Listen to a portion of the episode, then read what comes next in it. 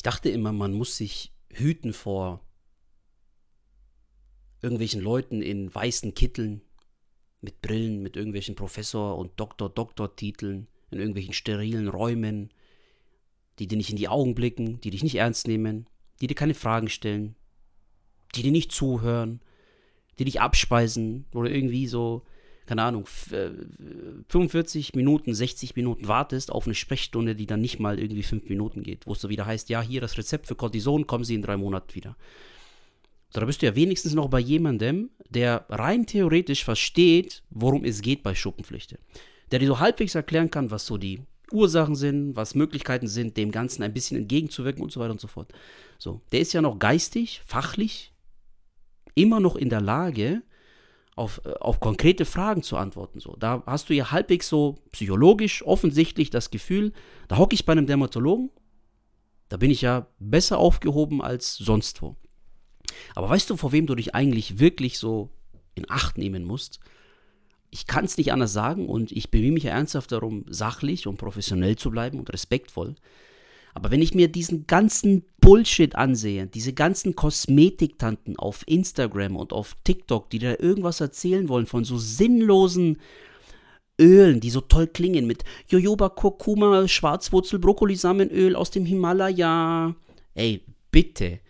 Das ist so hochgradig verantwortungslos gegenüber den Leuten, die ernsthaft auf der Suche sind nach Hilfe die ernsthaft eine Lösung haben wollen. Ich will gar nicht wissen, wie viel Kohle da so wirklich so verzweifelten Leuten abgeknöpft wird dafür, dass die irgendwelche sinnlosen Cremen sich in die Fresse schmieren oder irgendwo auf den Kopf oder sowas. Ich kann mich noch erinnern, da war ich mal bei so einer Frau.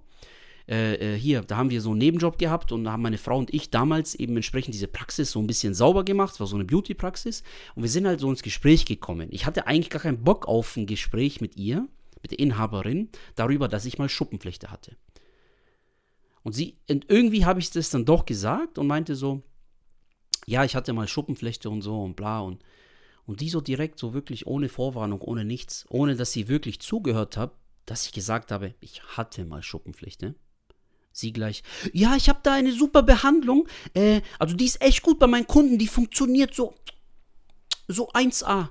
Und ich denke so, what the fuck? Weder habe ich dich gefragt nach deiner Meinung, noch wollte ich von dir wissen, ob es da irgendwie eine Behandlungsmöglichkeit gibt, wenn du ansatzweise zugehört hättest. Dieses eine Wort, dieses eine Wort. Ich hatte Schuppenflechte. Da müsste dir doch bewusst sein, dass das Gespräch eigentlich einen ganz anderen Verlauf annehmen sollte. Du glaubst doch nicht ernsthaft, dass wenn du zu so einer Kosmetiktante gehst, zu so irgend so einer, ja, wir haben hier so ein super Öl, ähm, aber du musst es auf jeden Fall das medizinisch, ab, medizinisch abklären. Äh, und, ey, nee, Mann, bitte. Hör auf, hört auf mit, das ist hochgradig verantwortungslos. Und dann schimpfen die Leute immer, dass man so Geld verschwendet für irgendwelche Sachen, die nichts bringen. Du brauchst dich doch nicht wundern, du brauchst doch nicht ernsthaft erwarten, dass wenn du zu irgendeiner Chantal gehst, in irgendein so Beauty-Kosmetik-Studio, die von nix eine Ahnung hat, ja, aber so richtig von nix eine Ahnung, aber von Kosmetik, so wie man den Teint hinklatscht und macht und tut.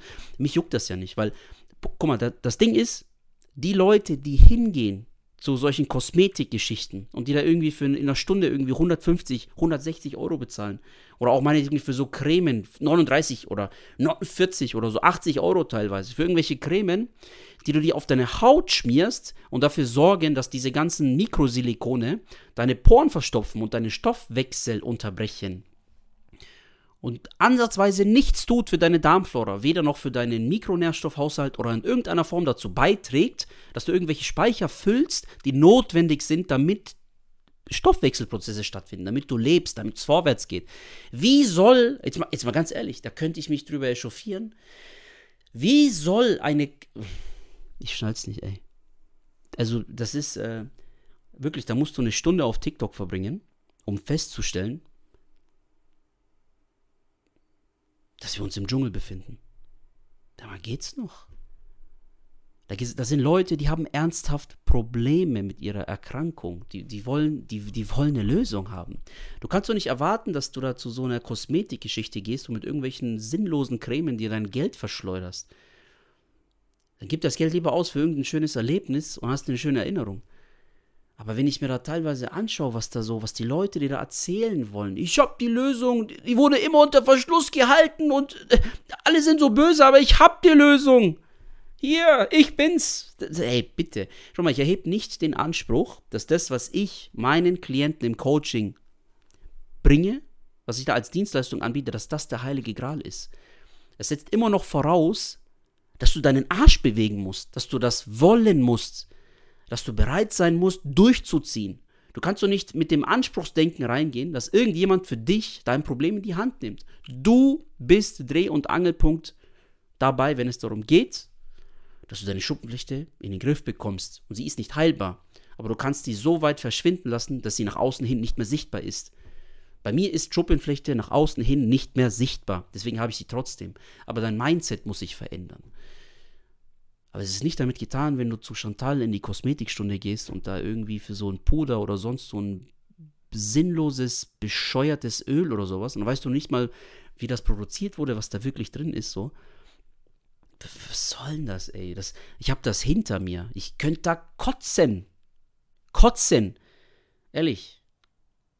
Weil das sind die Leute, denen stellst du eine Frage und die sind nicht imstande, dir auf deine Frage eine Antwort zu geben, weil sie keine Ahnung haben. Die weichen deinen Fragen aus. Das sind die Leute, mit denen ich mich in den letzten Jahren permanent rumschlagen musste, nur um festzustellen, dass sie mir irgendeine Scheiße verkaufen wollten, die mir nichts gebracht hat. Im Gegenteil, es hat mich ärmer gemacht, es hat mich mehr frustriert, es hat mich Zeit gekostet. Du willst gar nicht wissen, wie viel Kohle ich in, in, in, in Parktickets verschleudert habe für irgendwelche Parkhäuser, um in der Uniklinik zu landen. Oder bei irgendwelchen Heilpraktikern. Das soll jetzt kein Front gegen Heilpraktiker sein, nur die Erfahrung zeigt mir, dass die meisten Leute, die Schuppenpflichter haben und beim Heilpraktiker waren, eine halbe Stunde dafür bezahlt haben, dass der Heilpraktiker irgendwelche sinnlosen Globulis und Schüsslersalze verschrieben hat. Bitte! Löst dich von dieser Illusion. Es gibt so einen natürlichen Heilungsweg. Ja, es gibt bestimmt irgendwas, aber da musst du viel Zeit und Energie reinstecken. Willst du das?